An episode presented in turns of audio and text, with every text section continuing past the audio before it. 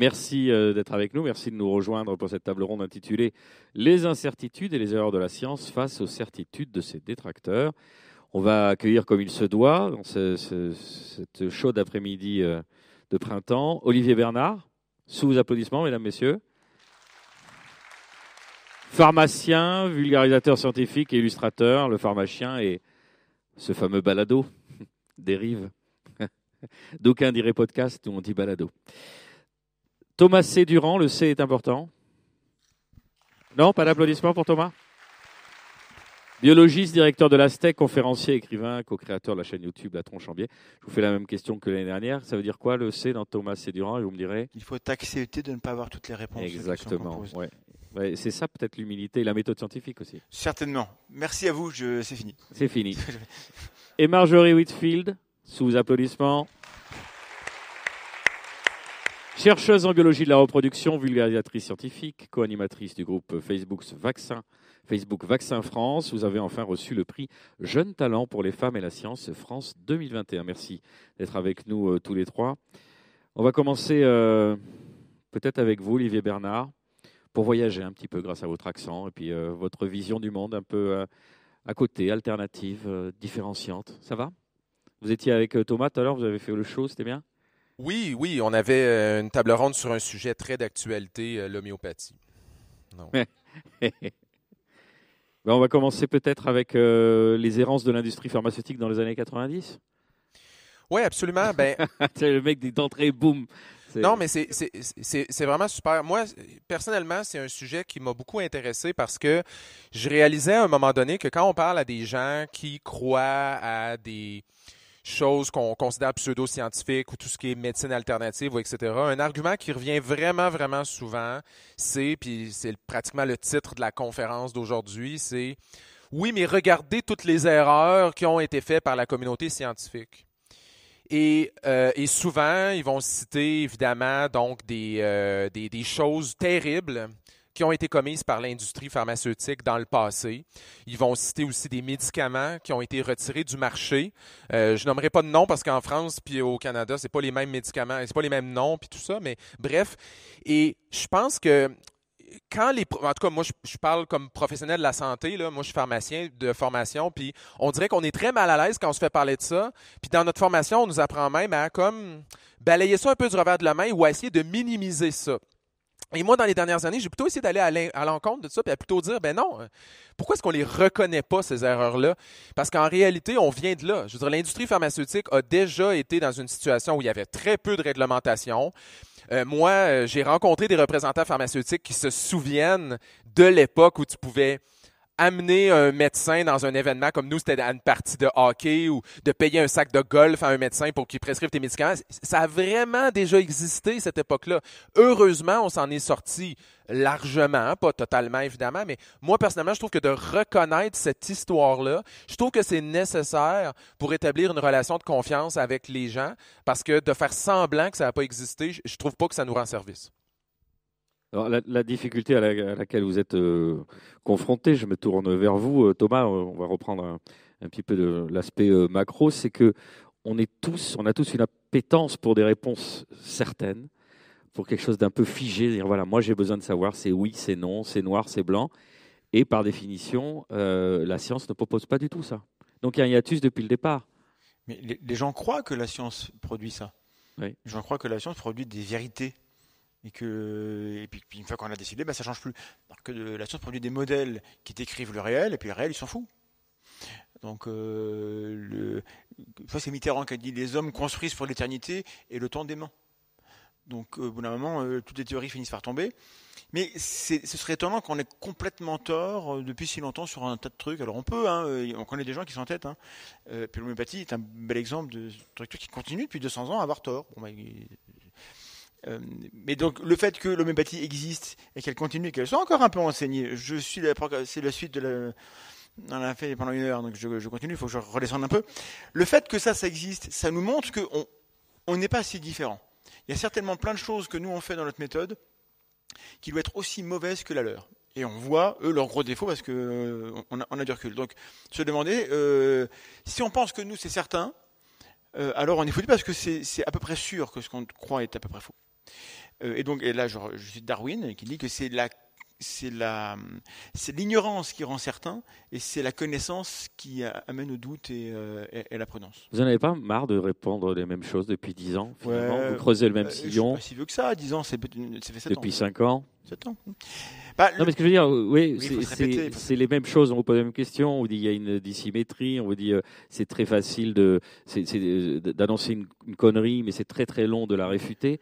En gros, ça vous emmerde déjà quand vous répondez des Non, au contraire. je, je trouve, c'est vous êtes Sisyphe, c'est formidable tous les jours. enfin, il y a faut imaginer euh, Sisyphe heureux. Bah, vous êtes là voilà, pour non, non, non, il y a un côté désespérant et formidable à la fois. C'est-à-dire, je me fais l'avocat du diable en, en, sortant ces trucs de tarte à la crème, mais ah oui. c'est difficile de se dire, euh, voilà, bah, à chaque fois, on va, on va devoir réfuter, on va devoir être patient, on va devoir expliquer la méthode scientifique, on va devoir euh, utiliser des méthodes alternatives. C'est à vous de vous creuser la tête. Le prof de maths explique le théorème de Pythagore pour la 27e pour la 400e fois, bon, bah, il le fait. Euh, et peut-être que à la 401, il se passe un truc qui est génial, c'est qu'il voit dans l'œil un truc et, ça le récompense. Bon, alors nous, euh, je ne sais pas grand-chose.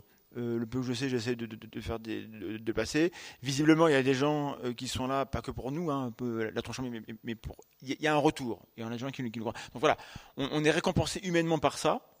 Et, on est dissuadé de se la prendre comme ça par toute la haine qu'on se prend aussi à côté. Donc du coup, on est, c'est un mouvement alternatif. Hein, on est, Mais euh, on, sait bien, pour enseigner, il faut répéter, pour vulgariser, il faut répéter. On est obligé de revenir aux, bases. On ne peut pas commencer par vulgariser un truc et dire voilà, maintenant, nous, ça fait 7 ans, alors on passe au niveau euh, bac plus 7, et puis démerdez-vous. vous, vous, prenez les vidéos dans l'ordre, nous, on a travaillé, et vous suivez le. le, non, euh, la vidéo qu'on sort en 2022, elle va être vue par des gens qui nous découvrent en 2022 on de, essaye de ne pas redire toute la même chose, d'être un peu plus intéressant, un peu plus nuancé, de, de, pousser un truc, et puis le coup d'après, on poussera une notion euh, à côté, pour que tout le monde s'y retrouve, que ceux qui connaissent euh, d'emblée retrouvent, ah oui, ah, c'est comme ça qu'il faut argumenter par rapport à ça, ah oui, c'est cette, cette source-là, que ceux qui, découvrent complètement soient pas largués en disant, mais de, quoi ils parlent Voilà, on est obligé de faire ça. Je crois, hein. J'ai tort? Non, je pense pas.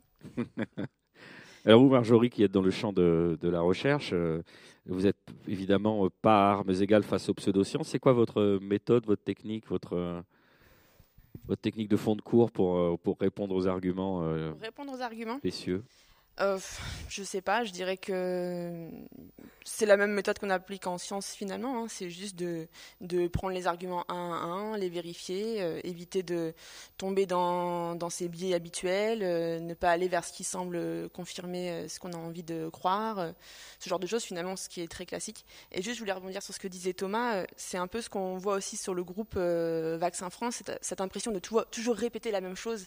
oui, on a répété 50 fois qu'il n'y avait pas de lien entre autisme et vaccin mais cette personne à qui on le répète ce jour-là, elle ne l'a peut-être jamais entendu en fait.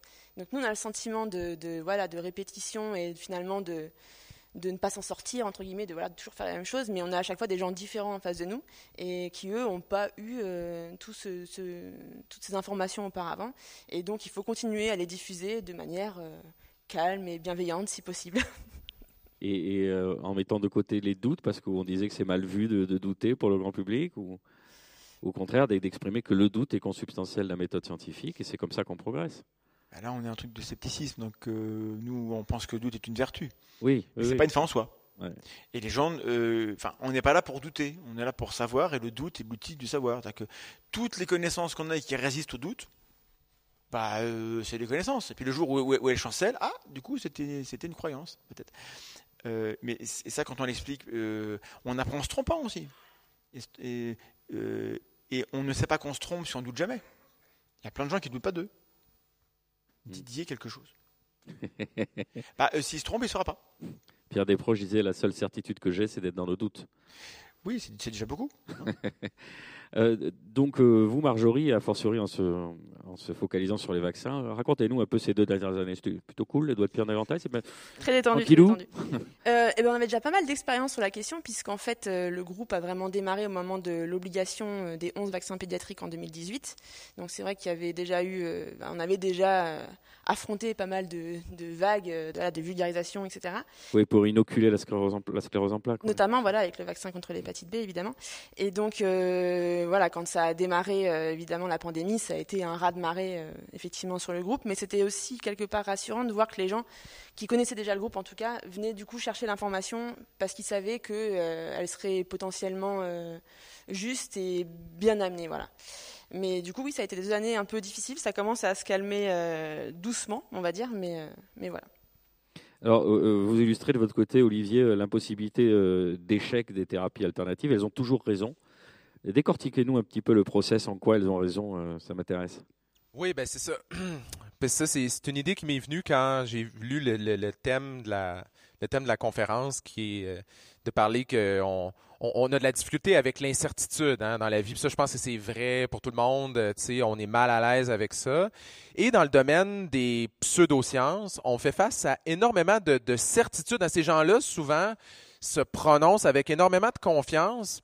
Et encore une fois, si je parle vraiment plus dans le domaine de, la santé spécifiquement, euh, moi, je les trouve vraiment chanceux, les gens des thérapies euh, euh, pseudo-scientifiques, alternatives, etc. Puis je vais vous donner un exemple une personne consulte un naturopathe pour un problème de santé quelconque. Euh, peu importe ce qui va se passer, le, naturopathe donne un traitement, que ce soit des suppléments ou des vitamines ou n'importe quoi. Peu importe ce qui va se passer, ça va, ça va être considéré une issue thérapeutique positive ce que je veux dire par là, c'est que regardez les différents scénarios. Premièrement, si jamais le problème de santé s'améliore après le traitement naturopathique, ça veut dire que ça a fonctionné. Si le traitement, si la personne ne s'améliore pas, ben le naturopathe va dire ah ben là c'est parce que ça prend du temps, il faut attendre, ou encore va dire ah ben au moins ta condition s'est pas empirée. Donc, on a prévenu la détérioration de ton état. Et si la personne, le troisième scénario, c'est que la personne, son état s'empire, elle prend le produit et elle va moins bien, ben, le naturopathe va lui dire, ben, c'est normal parce qu'il faut toujours s'empirer avant d'aller mieux. Le corps est en train d'éliminer le mauvais, etc., d'expurger les toxines ou peu importe. Donc, vous voyez, ils sont dans une impossibilité d'échec. Ils sont capables, dans tous les cas, de justifier que leur action était bonne. Moi, comme pharmacien, si une personne vient me voir, je lui ai donné un antibiotique, la personne a mal au cœur, la première chose qu'elle veut, c'est arrêter ça tout de suite. Elle ne va pas penser Ah oui, c'est le méchant qui sort. Hein. Non, on n'a pas cette option-là.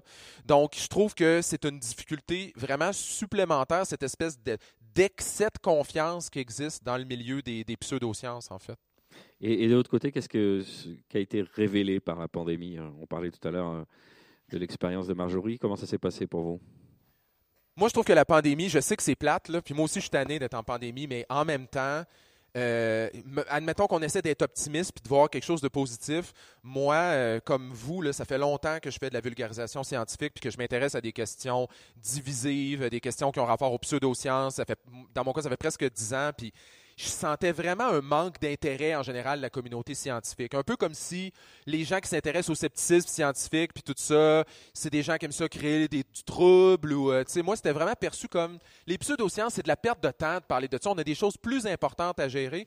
Puis je trouve que la pandémie nous a appris que c'était une erreur de penser comme ça, qu'on a trop longtemps négligé les problèmes reliés aux pseudosciences, à la désinformation, aux fausses nouvelles et que ça nous a éclaté au visage en fait finalement. Mais la bonne nouvelle c'est que maintenant je trouve qu'on est un peu tous sur le même pied d'égalité. Il n'y a plus aucun de mes collègues maintenant à qui je parle et qui me dit non, c'est pas vraiment un problème. Tout le monde est d'accord. Donc ça a créé une sorte d'éveil collectif. Donc moi j'essaie d'être optimiste en me disant mais peut-être qu'on va repartir sur des meilleures bases à partir de maintenant. Vous partagez cette analyse, Thomas, par rapport à ces deux ans qu'on vient de passer? Moi, je dois être optimiste, c'est dans mon contrat. Sinon, on arrête tout. Euh, non, ça va être plus compliqué que ça. Parce que les, les croyances vont être là, parce que les, les gens qui soignent les médecins, les infirmières, les, sages-femmes sont des vecteurs de croyances considérables. Là, on parle de, on parle de santé. Je ne sais pas si c'est la thématique santé, parce que là, c'est quand même plutôt science, mais bon. Euh, non, mais on faisait un focus là temporaire sur, la santé, en particulier, etc. Le, les, métiers de la santé euh, sont remplis de gens qui, parce qu'ils ont des diplômes et qu'ils aiment leur métier et qu'en face d'eux, ils ont des gens qui se sentent mieux, ils sont sûrs de savoir. Ils sont sûrs de savoir. Euh, je ne vois pas beaucoup de médecins douter d'eux vous connaissez des. Moi, je suis médecin et je passe mon temps à douter de moi. Vous en connaissez beaucoup? Euh, Il y en a peut-être quelques. Il y en a deux. Bon, très bien. Euh, j'en connais deux. Ils sont bien. Super. Euh, Fantine déjà. Oui, bah, je connais une. Et bon, évidemment, il est- je, je- je- je- je- je force le trait, mais euh, c'est récent que dans les cursus euh, de formation des médecins, pas des, moi, des médecins, il y a cette lecture critique d'articles qui les oblige à comprendre ce que c'est qu'un article et, et en, en quelque chose, et donc à savoir éventuellement plus tard revenir voir des articles, donc douter un peu de, de, de ce qu'ils croient savoir. Mais fondamentalement, c'est des métiers très valorisés, euh, qui ont beaucoup d'autorité et qui reçoivent, comme dit euh, Olivier, des retours. Les gens qui, qui, qui meurent, ils viennent pas se plaindre. Mm. Les gens qui vont pas bien, ils se cassent, ils vont ailleurs. Le médecin, il, voit des patients qui sont contents de le voir, ils reviennent. Le médecin je suis un bon patient. Un médecin. Tous les, patients qui reviennent sont contents. Bah oui, Gilbert, évidemment, ils reviennent te voir, c'est que ça va. Les autres sont partis, demandent, et, et donc il, lui échappe tous- ces gens qui, ne viennent pas. Il peut pas le savoir, mais il faudrait au moins qu'il sache que ça lui échappe. Et je ne pense pas que, euh, peut-être que maintenant, on en parle, le scepticisme se fait connaître et tous ces biais-là deviennent connus. Peut-être que ça va inciter les, professionnels à être un peu plus prudents, mais dans, le- dans les croyances, on a quand même des, des soignants qui ont été radiés parce qu'ils ne voulaient pas se faire vacciner. On a deux candidats qui veulent les, rien- rien- qui veulent les ramener, euh, puis voilà, euh, une dont une qui veut que, qu'en plus ils touchent tout l'argent qu'ils auraient dû toucher, parce que, alors qu'on était en pandémie, qu'on avait besoin d'eux pour sauver des vies. Voilà. Et puis qu'ils ont préféré dire non, moi je ne me ferai pas piquer. Pourquoi? Parce que Donc, ce que vous dire quand même, c'est que la Donc- communauté, de, en tout cas de, de scientifiques de santé, doit se remettre en question. ça- je pense que beaucoup en ont conscience, mais dans les faits, euh, la formation n'est pas suffisante pour que les gens y arrivent. Et il y a une dynamique comme ça de, de, de- de- nous on est les pros, nous on sait ce qu'on fait. Et ont raison, nous, euh, on milite pour l'expertise. On va dire que il y a des gens qui savent mieux que moi, mais euh, ponctuellement sur certains dossiers. vous n'avez pas l'impression que les tenants de la, des pseudosciences, pardon, quel que soit le mea culpa ou la progression que va faire la communauté en face, ils en ont rien à fiche. De toute façon, leur, leur opinion Oui, est faite. On parle de détracteurs de la science. Oui, y a, y a- y a- alors les antivax en France, combien? On a l'impression que c'est 30%. Ok, ceux qui aiment pas trop le vaccin, c'est 30%. 2 à 4% en antivax, pas plus. Ceux-là, on ne peut rien contre eux. Enfin, on peut pas les, co- les convaincre, on va pas les forcer à voilà. Et puis les autres, c'est des gens qui sont raisonnables, qui n'ont pas le temps de se renseigner euh, forcément, qui vont éventuellement aller voir votre site, qui, qui est très, très bien, très bien. Raisonnable, c'est-à-dire qu'on peut les raisonner? Oui. Dans dans les, dans les 30% de gens qui doutent des vaccins, il y en a 25%. Si on prenait le temps de leur demander pourquoi ils doutent, parce qu'ils ont des raisons. Il y a des scandales, il y a de ce qu'on veut. Il y a un dissensus. Il y a, Didier. À un moment donné, euh, heureusement que, quand un mec comme lui parle, on l'écoute au départ. Donc on ne va pas leur en vouloir. Donc il y a un contexte tellement bordélique qu'il faut un certain, euh, c'est comme Neeson, il faut posséder un certain type de, certaines sommes de, de, facultés euh, particulières pour, pour, pour éviter de se faire avoir. Donc nous, il se trouve que Raoult, d'emblée, on s'est dit, tiens, il y a un truc qui est bizarre. Mais pour quelqu'un euh, qui, en pleine pandémie, se dit à qui on va, se fier, le mec, ce mec-là, il parle, mais il a tout ce qu'il faut pour qu'on l'écoute. Donc d'un seul coup, c'est le bordel. Bah, bah, du coup, plus personne n'a raison. Donc je suis même étonné que ça n'ait pas augmenté plus que ça euh, pendant la pandémie, parce que bon, on a quand même un fond euh, en France anti-vax, de, de doute assez, fort. Donc non, non, il faut les écouter. Il faut s'intéresser à pourquoi est-ce que euh, doutent. Leur rappeler que les défauts de la science, il y en a plein, et c'est les mêmes ailleurs en pire. Marjorie, Ça, ça vous, avez fait votre mea culpa, vous aussi euh, Mon mea culpa? En tant que scientifique, non, je plaisante, mais comment Non, non, non. il y avait des, des remises à plat euh, que, que, sous- que sous-entendait euh, Thomas? Bon, euh, moi, dans ma pratique de scientifique, Mais c'est pas individuel, je veux dire, c'est dans la structure même de la manière dont de, de la parole scientifique est, est- est portée. euh, pour l'instant, c'est pas très structuré. Quoi, que- à qui on fait confiance, comment ou quand, c'est comment vraiment pas structuré. Ça, c'est un vrai problème que, mon- enfin, je, je- les, les médecins ont l'ordre des médecins qui fait euh, peut-être pas très bien. son travail, hein. Voilà, on, va, on, va, on va pas forcément en parler. on a, eu, on a eu une table, vous inquiétez Voilà, pas. c'est pas ce qui me euh, concerne. Par contre, euh, je trouve que les tutelles euh, publiques de recherche, les grandes tutelles, donc INSERM, CNRS principalement en France, ne font pas ce travail-là non plus, puisque aujourd'hui, on a quand même eu au cours de la pandémie euh, des euh, chercheurs euh, CNRS et INSERM, euh, enfin voilà, dire beaucoup d'âneries en mettant en avant euh, ce titre Mm. et avoir euh, Notamment des sociologues, Les sociologues. hein, qui sont experts donc de santé publique. et avoir euh, les tutelles qui parfois disaient oh on se désolidarise un petit peu de ce qu'il dit voilà mais sans plus en fait il n'y a pas de, de système au-dessus qui permet un petit peu de taper sur les doigts des chercheurs qui vont un peu trop euh, euh, voilà faire dire aux n'importe quoi. Et puis, et puis il n'y a pas de système de, contrôle ou de quoi que ce soit de tout ça. Quoi.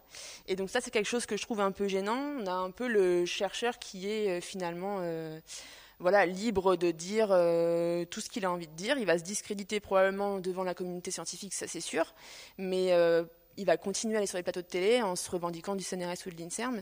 Et ça, pour les gens, c'est censé être, et ça devrait être, un gage de qualité. Et donc, euh, à ce niveau-là, je pense qu'il y aurait un travail à faire clairement sur nos institutions. Est-ce que c'est la même problématique pour vous euh, au Québec? Vous regardez ça d'un œil amusé d'entomologiste de loin, vous dites, ben non, on est tiraillé aussi dans la communauté, c'est les, les, mêmes choses qui se, qui se produisent C'est juste une impression que j'ai, mais j'ai l'impression que ça a été beaucoup plus tumultueux ici. Euh, je dirais qu'en général, nous, dans la communauté scientifique, médicale, académique, pendant la pandémie, du moins, je trouve qu'il y a eu, on a vraiment senti, euh, on, a, on, a, on, a, vraiment senti que les gens étaient, étaient alliés, étaient d'accord. Euh, il n'y a pas eu de grands, de grands, de grands incidents ou etc. Et vous l'attribuez à quoi? C'est des différences culturelles? C'est la perception de la science dans la société canadienne qui est différente? Euh, Non, ben en fait, on n'a pas une québécoise au moins, pardon. Je pense en fait, c'est étrange parce que tantôt j'étais dans une autre euh, j'étais dans une autre table ronde qui était sur en fait les euh, ça s'appelait analyser un plateau de télé Covid. OK? Donc, c'était une table ronde avec toi, entre autres, qui était euh, euh, excellent. D'ailleurs, vous l'écouterez sur YouTube, c'était euh, super intéressant. Puis, vous avez montré une vidéo mhm. qui est un extrait d'une émission de télé où vous avez une, une, chercheuse académique ou en tout cas une statisticienne, une épidémiologiste qui est là. Et là, là elle se fait rentrer dedans. Là, ça existe-tu comme expression ici? En tout cas, bref, elle se fait rentrer dedans par les gens sur le plateau. Ça, nous, ça arrive pas des choses comme ça. Ok, On n'a pas cette culture-là du tout. Donc, je pense que peut-être que c'est c'est peut-être latent, c'est peut-être qu'on en Les Canadiens sont polis. Mm. Ouais, peut-être, exactement. vous exportez vos fachos. On a Mathieu Bock-Côté, on a des. Ah, je suis tellement content de vous entendre dire ça. Quoi? On le déteste tellement. Mais pourquoi vous nous l'avez envoyé alors? Je suis content de vous entendre dire ça. Et puis il y a un aspect plus policé, d'accord, peut-être, mais ce qui est dit est quand même. Euh, parce que nous, on est, reste là, quand même. nous, on est dans une culture où on déteste les intellectuels, fait qu'on vous les envoie. Hmm. C'est ça. La perception que vous avez des intellectuels, d'accord. Non, mais, le niveau a baissé en France. Je parle pas de moi spécifiquement, mais je parle de la, culture en tant que telle. Du coup, pourquoi on t'a envoyé ici? Posez-vous les bonnes questions, Olivier. C'est vous qui m'avez fait venir, hein, non l'inverse. Alors, je, voudrais revenir sur le terme que j'employais tout à l'heure, parce qu'on a parlé des, détracteurs de la science. Je pense que c'est la titraille, c'est volontairement provocateur. C'est quoi le profil des détracteurs de la science? Est-ce que là, je, projette mes propres fantasmes en disant est-ce que ça existe vraiment? C'est des gens à la marge qui comme je l'ai dit tout à l'heure, de toute façon, croiront rien parce qu'ils s'inscrivent en faux sur tout. Ou alors, il y a vraiment des gens qui remettent en question les fondements même de la méthode scientifique et de la science, parce qu'aujourd'hui, tout se vaut et que donc, euh, j'ai fait mes propres recherches. Grâce à Internet, j'en sais autant que euh, mon voisin euh, ou, un expert. Richard n'est pas là. Hein. Il, y a, toute une faune c'est vraiment très hétérogène. Vous avez ceux qui sont dans la pensée magique, la pensée religieuse, qui disent que de toute façon, le réel, c'est nous qui le créons en pensant. Euh, si je crois très très fort que ceci est, du cirage, alors je peux, euh, mais il faut pas en boire, par exemple, très fort. Euh, c'est très minoritaire. Hein. Il y a plein de gens qui sont dans le relativisme, qui disent moi aussi j'ai le droit d'avoir raison. Hein. alors pourquoi je ne devrais pas avoir raison plutôt que lui? Bon. Donc il y a un petit peu de ça. Et puis bon, le, du coup le. une posture valorisante aussi. Oui, et puis oui, mais, là, là, on est, du coup, la science, euh, c'est fait par des hommes blancs, euh, machin, un, peu, ce qui est vrai, hein, mais euh, ça ne veut pas dire que c'est faux. Et donc, on, a, on, on disqualifie par rapport à ça. Et puis, il y a, et je pense que c'est la majorité de ceux qu'on des gens qui pensent faire la vraie science. La vraie, Raoult, la vraie science, c'est le dissensus. La vraie science, c'est euh, euh, pas de méthode. Euh, voilà, on fait des prélèvements vaginaux sans, demander à personne, et puis on le fait parce que parce que c'est moi, j'ai raison, puis j'ai une grande mèche. voilà, enfin c'est quelqu'un.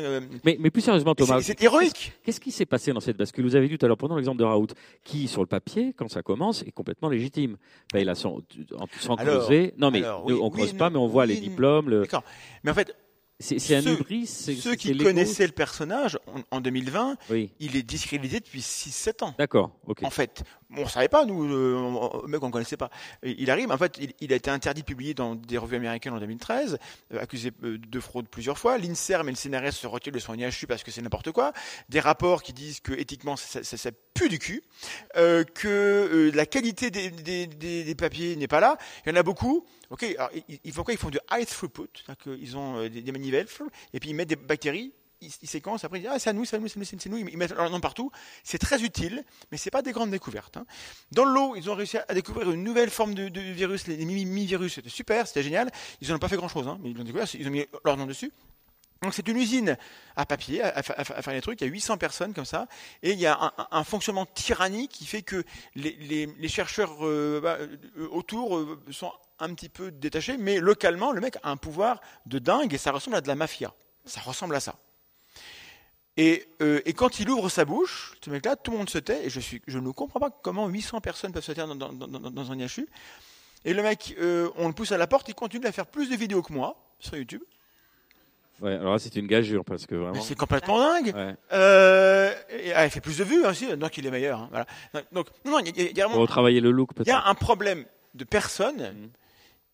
Et du coup, je me dis, mais où sont les autres Raoult Il y a certainement d'autres structures où on a, on a le même type de carrière. on va demander à Marjorie.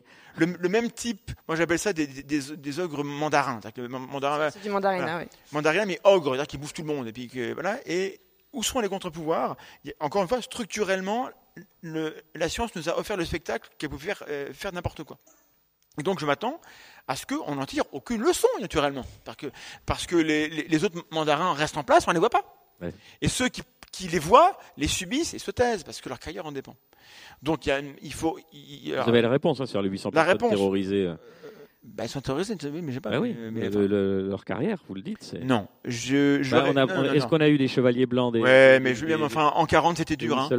Si, en, si, en, si en 40 tout le monde euh, était resté à Vichy, merci beaucoup. Hein. Hmm. Donc si tous les Marseillais sont des, des, vichistes, je les méprise. Bon. Pardon, euh, j'ai des émotions. Euh, non, ça commence à faire. Non, non, non, non. Il y a des gens qui sont en début de carrière, c'est dur, mais ceux qui ont 50 ans, ils sont où les cinquantenaires qui pourraient parler et dire Raoult fait n'importe quoi? Qu'est-ce qu'ils craignent? Peut-être un peu moins de salaire. Eh ben, je, je les méprise. Je pense que euh, c'est de leur faute si Raoult a autant de pouvoir. Voilà. Et donc, ce qu'il faudrait, c'est tu as parlé de, structure au-dessus. Je ne veux pas qu'il y ait un pouvoir au-dessus, mais peut-être qu'il faudrait des délibérations, il faudrait des, collèges, peut-être comme des ordres, qui pourraient faire un travail pour une fois. C'est ça. Ils ont déjà pris cher dans une table précédente. Bah mais apparemment, ils ne comprennent pas. Ça fait des années qu'on parle d'eux et ils s'en foutent. c'est triste. Alors, Marjorie. Du coup, vous voyez, je m'énerve encore. Oui, oui. Je l'ai promis. Hein. Votre analyse, vous partagez aussi le, coup de sang euh, de Thomas ou Pardonnez-moi. Vous avez une modération de bonne loi en tant que scientifique euh... non, je plaisante. Appel du pied, non. Euh, bah, c'est vrai qu'on le connaissait, nous, pour parler du personnage, euh, bah, sur la question des vaccins, parce qu'il avait quand même une position qui était un peu particulière. Il racolait déjà de l'anti-vax hein, avant euh, d'être connu pour ses positions en lien avec la Covid. Et ensuite, dans le monde de la recherche, euh, vraiment, il était aussi connu hein, pour être euh, un personnage euh, exécrable, comme l'a décrit Thomas, hein, qui effectivement a la main mise sur tout et met son nom partout, et voilà, et pourtant qui fait pas non plus des choses extraordinaires. Effectivement, il y en a d'autres. Voilà, qu'est-ce que ça dit de l'organisation de la science à la française? Alors, je, de, pour l'avoir de l'intérieur et depuis pas très longtemps, hein, parce que je suis jeune malgré tout, euh, ça fait, euh, je pense, en dix ans où je vois ça de l'intérieur, je, je, sens déjà que ça évolue quand même, parce que je trouve en tout cas que les jeunes, entre guillemets, de 30-40 ans, euh, ont plus envie de ça et ont plus envie de rentrer dans, dans ce moule-là, où avant c'était vraiment le chercheur de l'équipe ou de l'institut, euh, voilà, le mandarin qui euh, fait tout, décide tout, euh, contrôle les autres chercheurs, leur orientation de recherche, etc. Et c'est, je trouve, en train de changer. Et effectivement, je te rejoins Thomas sur le fait que je regrette que des gens qui ont malgré tout un peu de pouvoir et un peu de bouteille euh, et qui sont pas dans ce moule-là euh, ne soient pas en opposition, ne, ne voilà, ne, ne, ne, parlent pas, euh, ne fassent pas entendre leur voix sur ces questions. Et je pense que c'est soit parce qu'ils se sentent concernés ou qui s'en moquent, je sais pas, soit parce que ils ont effectivement la crainte de, de voilà, d'une mauvaise réputation ou de soucis de, ce genre, quoi. Mais je pense que c'est pourtant bah, à nous de faire aussi le ménage dans nos rangs et d'en parler. En tout cas, on peut dire, à l'instar de ce que vous avez dit tout à l'heure, euh, Thomas, que le mal est fait. Une figure qui aurait pu être, si on n'avait pas gratté euh, finalement, de se dire tiens, mais il est légitime parce que, sans vraiment le connaître, euh, Et là, on en a pour plusieurs années. De, de- on, on peut s'engouffrer dans la brèche du doute. Comment on fait? Vous parliez des scandales des Mais années le doute, 90. le doute, c'est pas un problème. Hein. Non, non, non, mais de se dire, voilà, les figures euh, tutélaires de la science elles-mêmes, on peut pas les croire. Euh, voilà, on a une, tout à l'heure que croire, qui croire. Là, en l'espèce, ça, ça nous ramène encore dans une situation où, même si ceux qui sont censés incarner une forme de- d'excellence scientifique euh, racontent que des conneries, euh, Mais c'est vrai que, norm- enfin, euh, l'âge adulte de l'humanité, c'est de, consi- c'est de se rappeler qu'il faut douter. Euh, c'est un peu enfantin de dire moi je veux une autorité qui, me, qui a toujours raison. non, mais nous, on peut se le dire, on a ce luxe-là, mais c'est-à-dire pour le grand Euh, public de dire, voilà, Ouais, une mais- personne qui est considérée Là, comme. peu d'apprendre l'esprit critique et de, de- de- Voilà. voilà, d'apprendre aux gens à quoi il faut faire attention. C'est là où c'est très important. Ça, c'est- différentes euh, conférences ont déjà relevé ça. Le fait euh, que quelqu'un arrive sur un plateau de télé en disant moi je sais, euh, moi j'ai le traitement miracle, moi je, ça devrait déjà euh, faire euh, clignoter plein de signaux de danger dans Oui, la mais on a une société qui veut des réponses euh, rapides, Voilà, simples, et ben je pense que c'est ça qu'il faut enseigner et le fait que ben que c'est pas possible. Déjà, il, il y a une chose qui est qui était très importante au moment du Covid, c'est que le temps de la science, le temps des médias, il est pas sur le même plan. On n'aurait pas dû débattre de questions scientifiques qui étaient encore en cours, pas débattues par les experts très pointus du. Non, mais il y aurait eu un vide. On aurait dû euh, passer notre temps à expliquer qu'on n'a pas la réponse. C'est ça. On, Oui. on aurait dû utiliser ce Mais ça, c'est Ah, pas, on l'a dit tout à l'heure sur la table avec Julien Pain de France Télé, euh, c'est pas vendeur, ça marche pas. Ouais. On peut pas dire bonjour, j'arrive, c'est ma limite, vous me posez une question moi, je- moi, je suis pas un vendeur. Je suis pas un vendeur, moi. C'est pas mon travail. Donc, euh, si les gens, si les gens dont dont le travail c'est de vendre des Oui, trucs, mais imaginez, bah, le- on, va, on va les reconnaître. Non, mais souvenez-vous, on il y a a deux ans, il y avait quand même une, une anxiété importante. On, on aurait aimé avoir des réponses, en tout cas. Mais de dire ben, simplement, je ne sais pas, comme scientifique. Pardon Je ne sais pas, je cherche, dit quelqu'un. Voilà, exactement. Mais Et c'est pas une. justement montrer aux gens comment chercher. Je cherche pas en allant sur le plateau de CNews et regarder. euh, voilà. Sinon, la place, elle va être occupée par quelqu'un d'autre qui va débiter son. Vous voyez, parce que il y, a- il y a une dualité, c'est-à-dire j'y vais, j'y vais pas, je, mais je reste regarde, dans mon bon, labo très pour bien. chercher. On met de côté Sud Radio Hmm. C'est news. ou CNews. Il y a, il y a- il y a des gens dans ce, dans ce, dans, dans ce pays, ce qui n'est pas un journal, c'est un blog, des gens dans, dans ce pays euh, qui sont des vrais journalistes, qui euh, veulent informer les gens et qui veulent faire, ça bien. Je pense que c'est la majorité. Bah, il faut, qu'ils nous écoutent et qu'ils acceptent que lorsqu'on ne sait pas, on ne le dit pas. On ne va pas en prendre un qui sait. Parce qu'on ne sait pas. Et donc, on invite plusieurs personnes qui disent il y a telle hypothèse. Et, du coup, bah, en tout cas, on fait de la vulga scientifique. C'est même une occasion euh, en France de faire de la vulga sur, sur- sur la recherche. Et c'est quoi un papier scientifique? Euh, Quand on a eu le Lancet Gate, expliquer aux gens pourquoi c'est pas un scandale monstrueux, c'est un grave problème, mais c'est pas un scandale monstrueux. Pourquoi est-ce que la rétractation, euh, et, et certains l'ont fait, hein, mais expliquer aux gens c'est quoi un papier, pourquoi on rétracte? Oui, mais regardez comme les antis se sont euh, rués dessus pour. Oui. pour- Mais les indices se sont réussis parce qu'on a tardé à expliquer les choses. Donc quand il y a un espace où on, on- on- on vous dit euh, on a la réponse, euh, les autres, euh, et puis d'un seul coup euh, c'est rétracté. S'il se passe deux semaines avant qu'on explique aux gens, bah, les, les Antilles ont pris toute ta place, c'est la faute à qui? Bah, La faute à ceux qui n'ont pas expliqué. Merde. Sur le Lance Gate, justement, euh, Marjorie. Oui. Vaste sujet. La faute ou pas? Non, non, j'y étais pour rien, je, je n'étais pas là. Euh, c'est quelque chose de compliqué parce que voilà, c'est comme, comment ça a été perçu par les gens, ça a été perçu comme du coup le Lancet, euh, ben voilà, c'est de la merde hein, pour faire court. Euh, il faut plus lire de papier du Lancet, euh, voilà, c'est encore une preuve que la recherche ce n'est que des erreurs et qu'on ne peut faire confiance en rien, etc. Finalement, ce qui était pointé des gens comme un défaut de la science, ça devrait au contraire être pointé comme une qualité de la science. C'est que les erreurs, quand elles sont là, finalement, celle-ci c'était une grosse, elle a été très vite repérée par la communauté scientifique.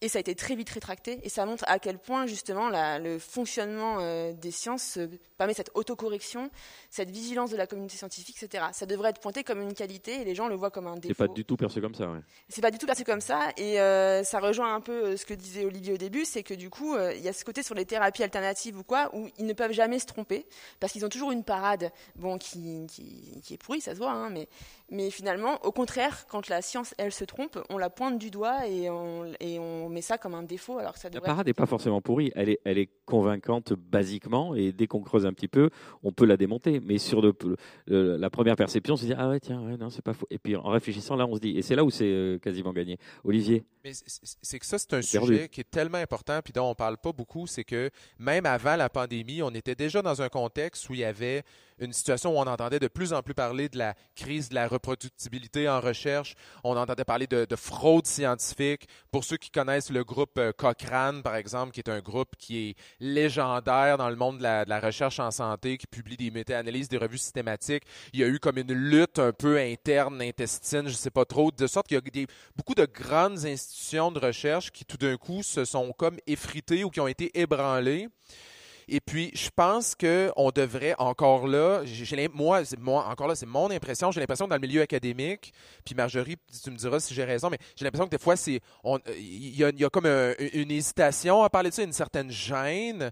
On a peur qu'en parlant de ce sujet-là, on va comme euh, mettre, mettre, mettre, plus d'accent là-dessus, que les gens vont avoir encore moins confiance. Alors qu'au contraire, je pense que de souligner les. Justement, quand il y a de la fraude scientifique, on devrait au contraire être plus, euh, on, devrait en, on devrait en dénoncer davantage. On devrait faire beaucoup plus d'efforts pour dénoncer la fraude scientifique, pour montrer que la communauté scientifique est se veut autocorrectrice quand il y a une ceux qui pomme sont, pourrie, mais qu'on Ceux qui va sont la- déjà les, détracteurs de la science, ils vont pas Ouais. penser ça.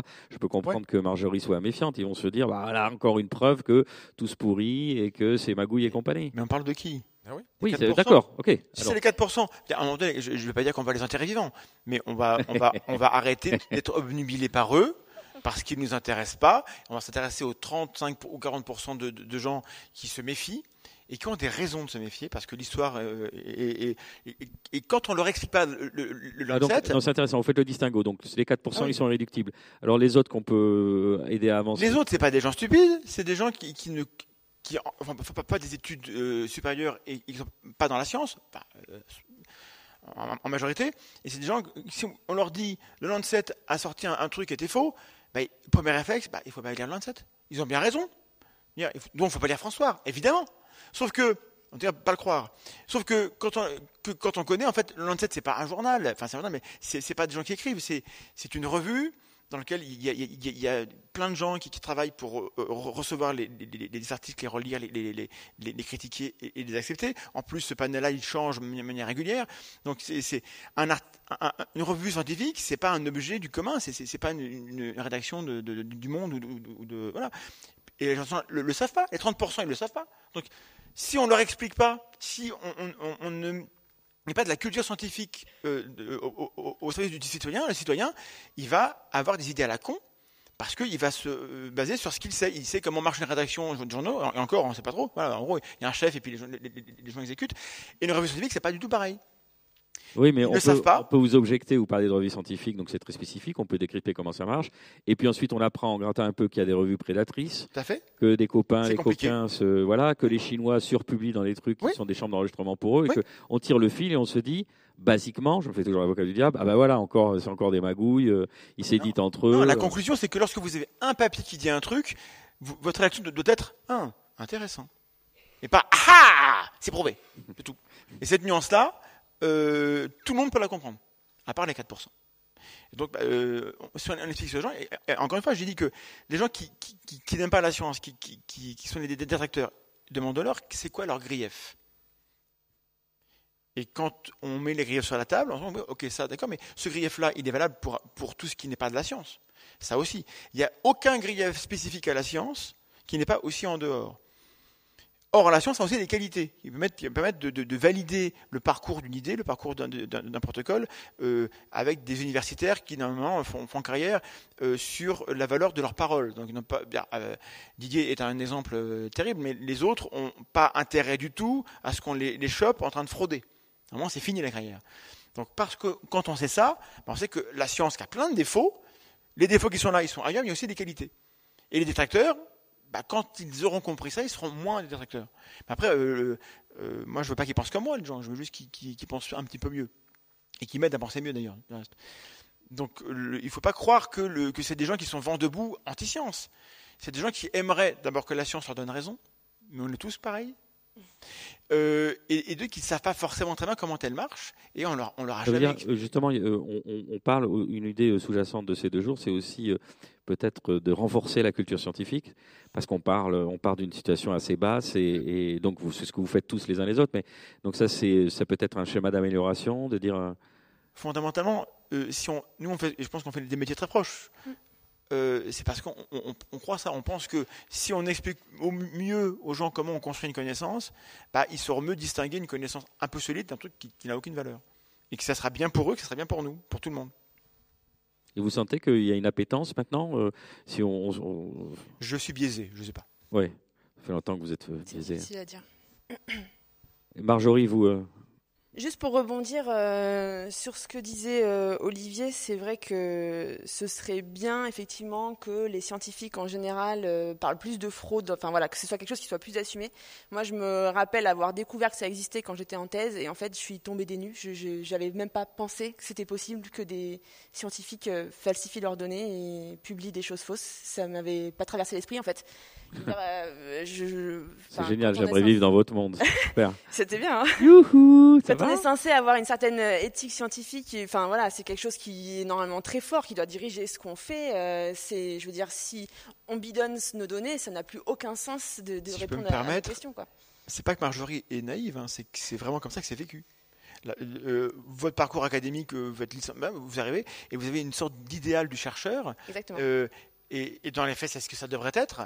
Euh, et donc peut-être que nous, on l'idéalise un petit peu trop. Et donc du coup, le, et, et- et du coup, on, on est, on est vexé lorsqu'il y a de la fraude. Ça nous fait, ça nous fait de la peine. On, on voudrait pas que les gens du dehors de la Ah, science cacher, pensent du mal de chez nous. Et donc, euh, bon, du coup, moi, je suis hors, hors académique. Je m'en fous maintenant. Mais, euh, mais le, mais c'est pas de la naïveté. C'est euh, et peut-être, que- enfin, c'est de la naïveté, mais c'est pas que toi. J'ai fait pareil, quoi. Euh, et peut-être que du coup, ça manque aussi de recul dans, dans les parcours académiques. De dire attention. euh, euh, il y a même des gens qui vont, enfin, c'est pas de la fraude, des gens qui vont maquiller, ils se rendent pas compte qu'ils trichent. Ça, on en parle parce que euh, dans nos formations, enfin en tout cas dans la mienne, euh, quand on fait de l'analyse critique d'articles, on doit vraiment euh, voir où ils ont un peu tiré la conclusion à eux, soit parce qu'ils ont été un petit peu, voilà, trop, ils ont voulu trop enjoliver entre guillemets leur conclusion, soit parce qu'on voit qu'ils ont un peu essayé de tirer les p-values dans le bon sens. Enfin bref, donc ça, on, on s'en méfie, mais vraiment de la fraude fabriquée pure et dure, c'est quelque chose que oui, on, en tant que scientifique au départ, on se dit, bah, dans ces cas-là, pourquoi on fait de la science? On n'a qu'à écrire des articles sans rien faire euh, à la paillasse. Et voilà. Certains, Certains le font, oui. voilà. Et l'analyse critique, justement, euh, d'articles, c'est euh, deux jours sur toute votre formation en 13 ans, c'est ça? Ah, en sciences, non. Ouais. En sciences, c'est. euh, Non, je plaisante. ben, pour donner Regardez pas comme ça, Thomas. Pour Vraiment donner- méchant. Alors, en licence, euh, si je donne juste un exemple, hein, donc euh, sur un, une- le parcours pour faire une thèse de biologie, euh, de sciences, euh, on va dire biologiques, quoi. Donc une licence, c'est beaucoup de cours d'apprentissage sur les, les différents euh, modules de biologie. Après, en général, en master, on ne fait quasiment plus que de l'analyse d'articles.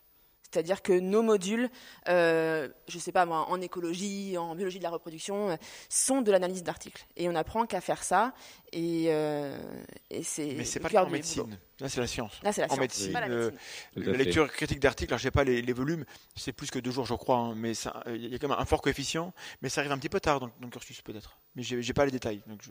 Pour revenir sur la fraude, on, on a par exemple l'exemple de la microbiologiste Elisabeth Bick, qui est néerlandaise et qui traque euh, très précisément les fraudes. Euh, donc on se dit c'est super vertueux, mais quand vous suivez son compte Twitter, elle se fait euh, harceler.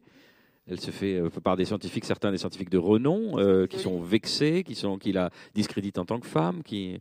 Mais ça revient à ce que Marjorie disait tout à l'heure, c'est que c'est les institutions qui doivent prendre action parce qu'elle, elle a décidé de le prendre sur elle et de prendre action. Puis je- probablement que vous l'avez fait vous aussi à certains moments. tu sais, On peut pas être le on ben paratonnerre de tout le monde là. Ben oui, c'est qu'à un moment donné, il y a un moment où on se dit, ben voyons, personne ne dit rien, il y a des associations pour ça, il y a des ordres professionnels, personne ne dit rien, je vais le prendre sur moi, mais le, retour de force est tellement, fait tellement mal que c'est pour ça qu'il faut que les institutions fassent cet effort-là.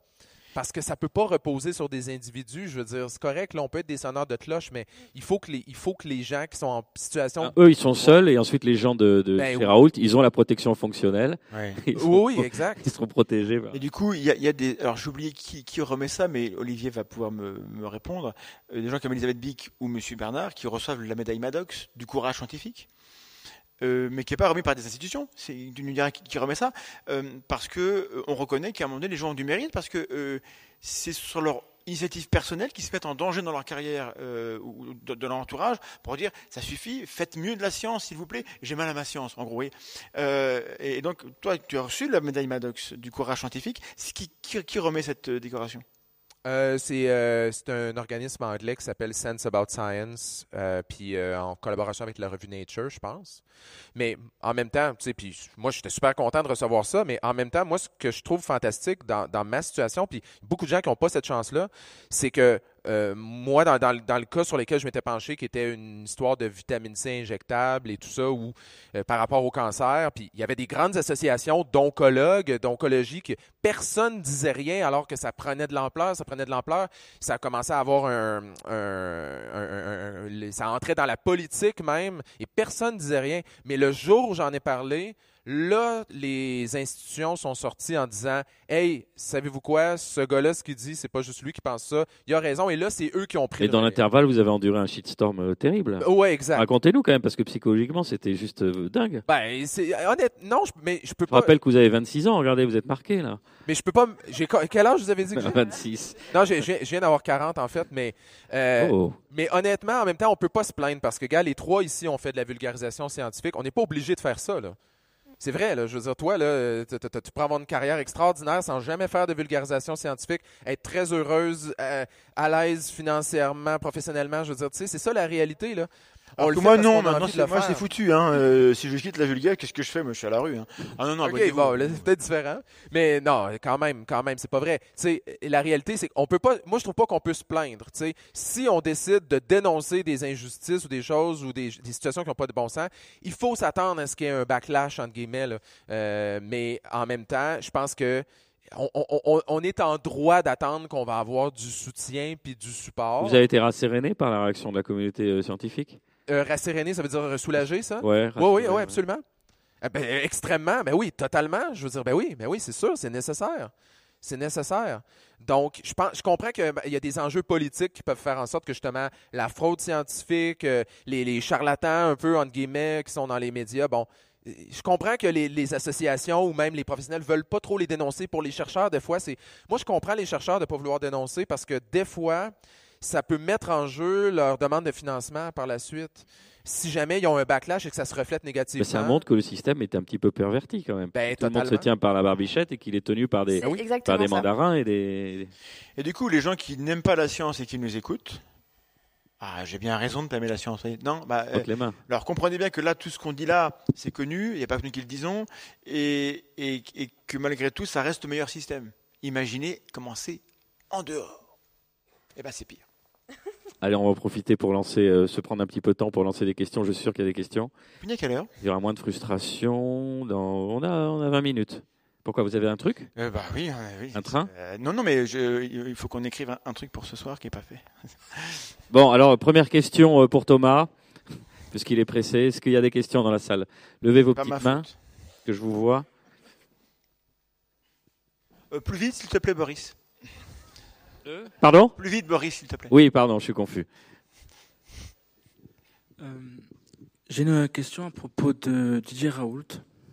Est-ce que, à un moment, les gens ne se disent pas aussi, parce que je crois que c'est dans deux ou trois mois euh, qu'il doit partir à la retraite ou quitter son poste de directeur de l'IHU, est-ce que les ordres et tout ça ne se disent pas au bout d'un moment Dans trois, quatre mois, de toute façon, il va partir, donc euh, on ne s'en occupe pas et, et, euh, et, en fait on laisse couler ce qui se passe parce que dans 3-4 mois ça sera fini. Quoi. Ils veulent la paix. Oui, je crois qu'ils veulent la paix avant, euh, avant tout. Alors si c'est ça, je pense qu'il se faut le doigt dans l'œil quand même, hein, parce que ce ne sera pas parce qu'il est plus directeur de l'IHU qu'il va pas continuer à... Enfin, les vieux scientifiques qui partent pas, on les connaît dans les labos. Peut-être que du coup il aura sa chaîne à lui. Parce que là, il, euh, il, est sur une chaîne qui, enfin, qui appartient à l'IHU, toujours. Et il désinforme. bon. Je fais de mon mieux, Thomas. C'est gentil. Hop, on l'encourage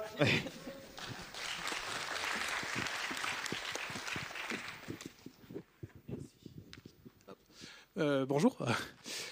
Alors j'aurais une question. Euh, c'est également pour revenir un peu sur Raoult, mais plus largement, c'est pas spécifiquement sur lui, parce que Raoult quelque part c'est qu'un exemple parmi une autre longue liste euh, qui malheureusement le précède. Mais la question que je me pose sincèrement, c'est comment expliquer que les détracteurs de la science viennent de la science elle-même, au fait, alors que ce sont des personnes qui, justement, ont une vraie formation scientifique, ont été éduquées à cela, ont été éduquées à la méthode, à l'esprit scientifique. Et comment expliquer qu'à un moment donné, pour je ne sais quelle raison, ils vrillent et ils deviennent eux-mêmes vecteurs de croyances, euh, vecteurs de, euh, de fausses informations. Comment expliquer cela? Est-ce qu'il vrille ou est-ce qu'il a toujours été comme ça Est-ce qu'il vrille? C'est ça la vraie question. Là, votre question, elle est d'ordre psychologique. Je ne sais. Il y a tout un système aussi que il y, a- un type de personnage qui euh, qui peut faire son chemin de, carrière quand d'autres euh, euh, sont moins motivés par le pouvoir ou sont arrêtés pour plein de raisons. Donc il y a aussi le système qui fait que c'est ceux-là qui, qui sont promus.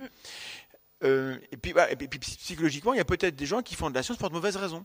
Ils font de la science parce qu'ils veulent être celui qui sait, euh, ils, veulent, ils, ils veulent du pouvoir. Il y a quand même, quand même un, un pouvoir symbolique à être docteur en sciences, à être euh, chirurgien, à être directeur. Euh, c'est très humain. Euh, ils sont pas pires que les autres, mais enfin, euh, si on leur donne plein de pouvoir et qu'il n'y a, pas de manière de, de- de les contrôler, bah, au bout d'un moment, euh, euh, comme, comme on dit, le pouvoir corrompt. Quoi.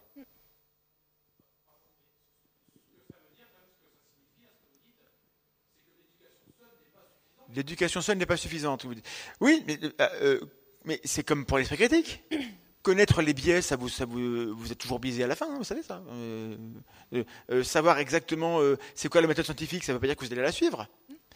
Vous- Utiliser à mauvais escient. voilà, non, non, mais, mais, mais, enfin, on est obligé de se surveiller les uns les autres, au moins un petit peu.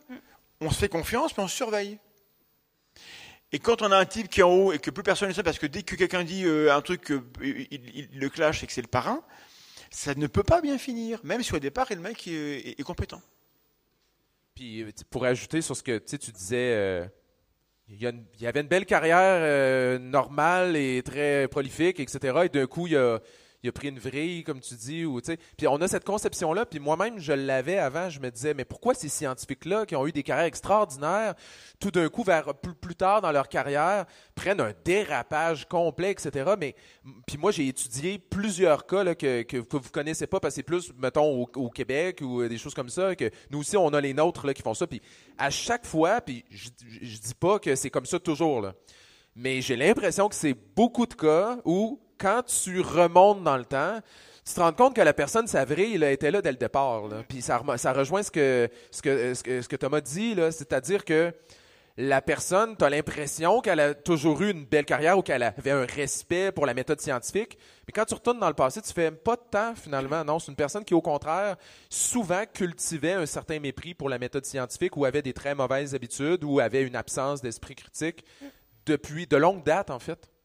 Mais c'est ce qu'on disait, c'est quelque chose dont on parle peu, qui est un peu tabou finalement, même dans les labos, quand on sait qu'il y a des pratiques pas très chouettes qui se font dans l'équipe d'à côté, par exemple, c'est des choses dont, dont on parle pas vraiment, voilà. Et donc, euh, je pense que du coup, ça a des choses qui ah, semblent apparaître comme ça, mais qui apparaissent pas, effectivement. Et dans l'équipe d'à côté, mais dans la nôtre, quand c'est notre équipe, c'est pire encore. Ouais, dans- bah oui, c'est pire. Ça m'est pas personnellement arrivé, je crois. Évidemment.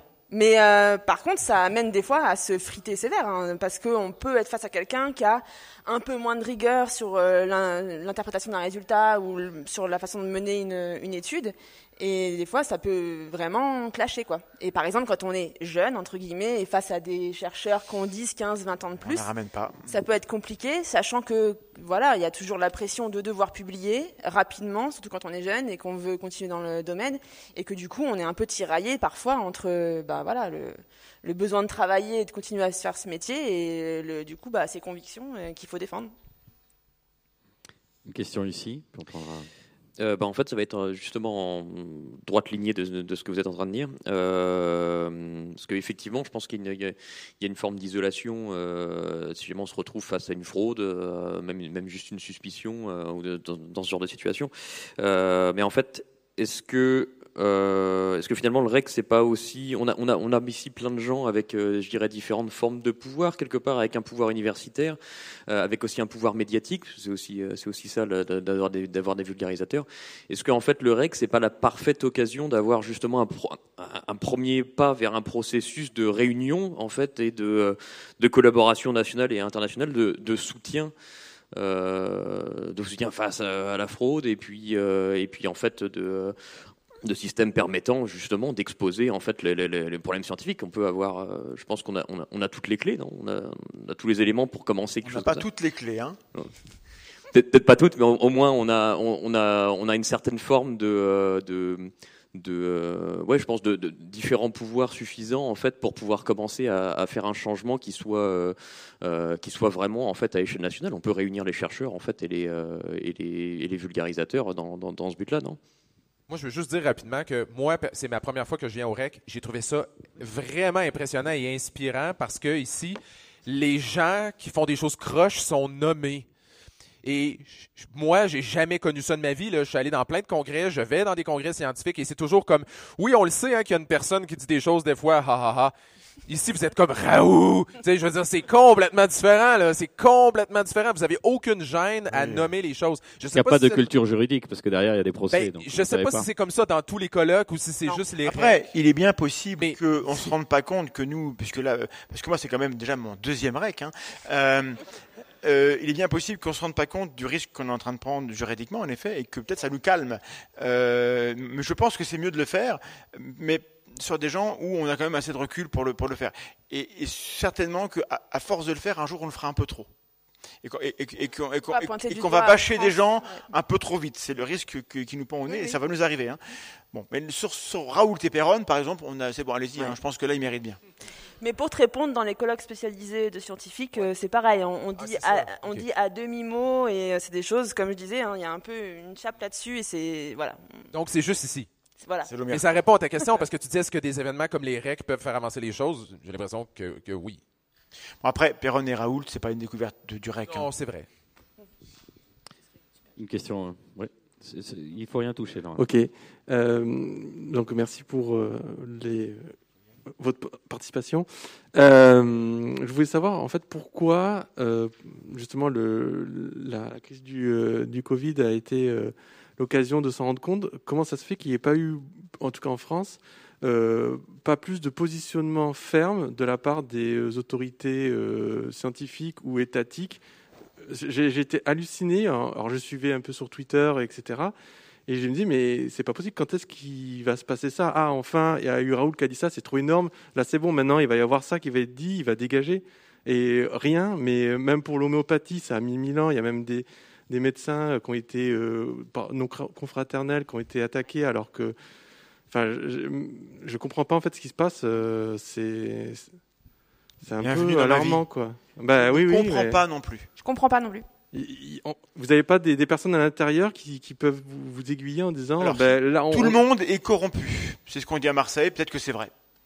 Mais c'est eux qui corrompent du coup. En, tout, en tout cas, d'accord. Donc là, pour l'instant, à l'heure actuelle. il, il manque euh, finalement cette, euh, voilà, ce- je sais pas ce que ça pourrait être, une sorte de, de communauté, de, de, de commission, de je ne sais pas quoi, qui, qui pourrait intervenir dans ce genre de cas. Il manque ça, et je trouve que ça envoie un message encore pire, c'est que, comme vous dites, ouais. euh, moi aussi, je me dis, ah là, c'est bon, il a dit vraiment un truc trop énorme. Ah, puis il y a en plus l'essai clinique un peu, euh, voilà, sans trop d'autorisation, c'est bon, il va dégager. Et on voit qu'il dégage pas. Ça envoie un message aux chercheurs en mode, mais en fait, vous pouvez faire n'importe quoi, il va pas vous arriver grand chose, quoi. Et je trouve que ça, c'est très dangereux et c'est vraiment dommage que ce soit pas pris. euh, Les laboratoires et les universités ont des comités d'éthique et d'intégrité. Il faudrait qu'ils aient, du- ils aient du pouvoir. Ils n'en ont aucun. Ou très peu. Est-ce qu'il y a d'autres questions Oula, je vais devoir me déplacer de l'autre côté. Peut-être un interlude, Thomas, une chansonnette ou une réflexion bien sentie. Boris, Ah non, d'accord, ça va plus vite encore. Transfert de. perdu dans ma forme intérieure. Voilà. Moi, je me demandais si le, un certain rejet de la science qu'on retrouve maintenant n'a- n'est pas vraiment culturel, notamment au niveau des antivax. Parce que quand on regarde les pays asiatiques, bon, euh, ils sont pratiquement tous vaccinés. En France, euh, il y a trop de Français, je vais rien dire. Mais bon, moi, j'habite en Belgique. Euh, dans, le, sud, on est francophone. Dans le nord, ils sont néerlandophones. Quand je compare les deux, les néerlandophones sont vaccinés à plus de 90%. En Wallonie, c'est nettement inférieur. Et quand je lis les journaux, donc, dans les deux langues, forcément, c'est vraiment un autre discours. En Wallonie, c'est vraiment la même chose qu'en France, donc le dieu Raoult, etc. Au nord, c'est nettement plus scientifique, beaucoup plus, plus sérieux. Donc, est-ce qu'il n'y a pas aussi ce- cet aspect-là? Moi, j'ai une hypothèse. Je pense que c'est pas tant culturel que politique. Puis un exemple, c'est l'Afrique. Donc l'Afrique, dans il y a certains pays où il y a eu des mouvements an- anti-vax très forts, mais c'est quand le gouvernement en place était anti-vax.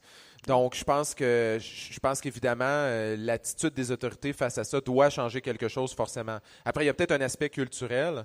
Mais euh, j'ai l'impression que le côté politique joue pour énormément. Aux États-Unis, euh, les enjeux vaccinaux sont devenus des enjeux politiques essentiellement.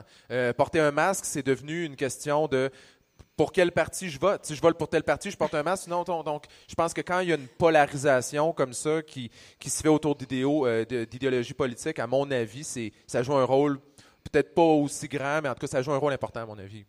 Je pense qu'il y a une part d'histoire aussi. Je ne sais pas si c'est culturel en France, mais en tout cas, on a déjà eu des pseudo-scandales. En tout cas, le, lien, le pseudo-lien hépatite B, euh, euh, vaccination, hépatite B, sclérose en plaques, vaccination hépatite B, pardon, et sclérose en plaques, c'est quelque chose qui est très français. Est-ce que c'est apparu en France parce qu'il y avait déjà un terreau, ou est-ce que du coup c'est ces, histoires passées en France qui font qu'aujourd'hui euh, la vaccination reste un, problème? Je ne sais pas, mais c'est vrai qu'il y a quand même un bon fond d'antivax chez nous, et euh, voilà.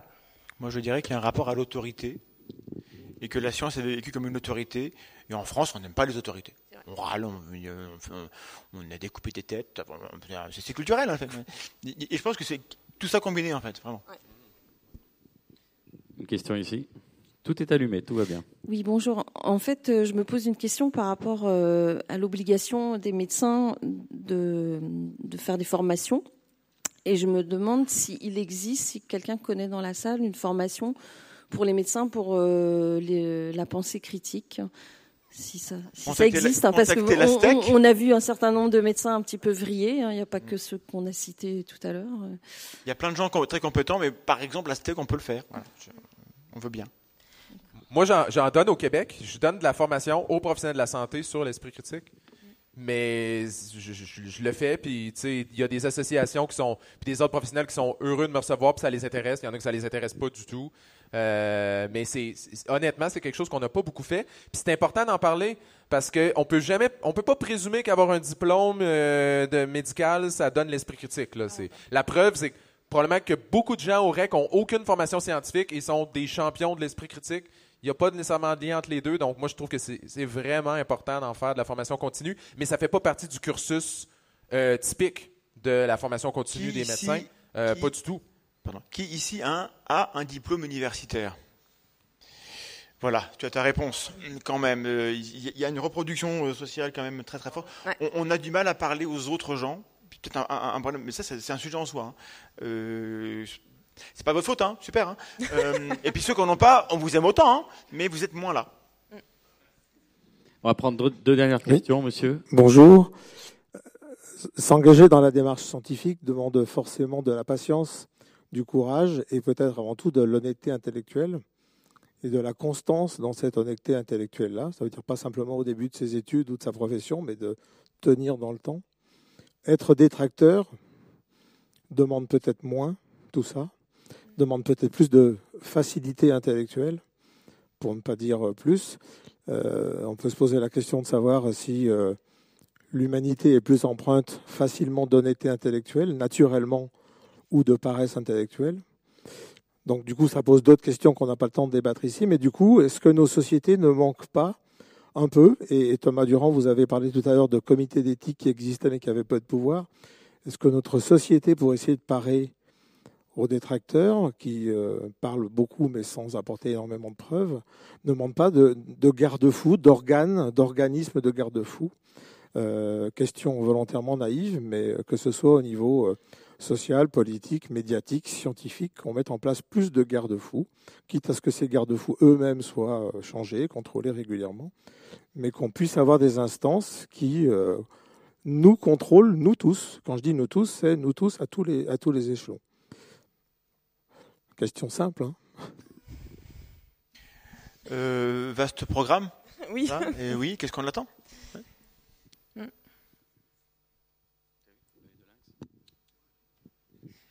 Oui, je, vais parler ici euh, en tant que médecin, puisque euh, en fait, ce qui est valorisé en, médecine, c'est plus euh, les formations qui ajoutent de nouvelles compétences, des compétences médicales. Donc, elles ne sont pas visibles. Les autres ne sont pas visibles en fait dans les formations continues.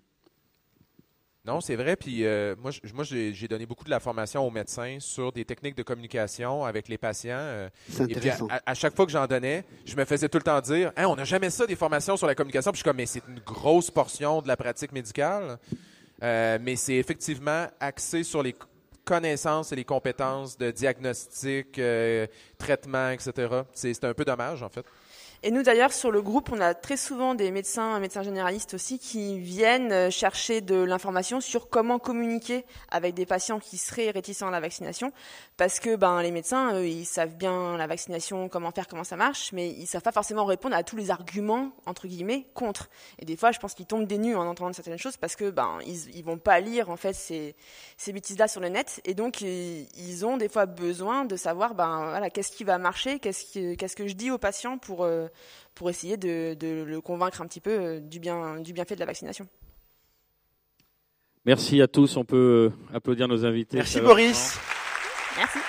On se retrouve. euh, On se retrouve à 18h pour la prochaine table ronde sur les données personnelles. À tout de suite.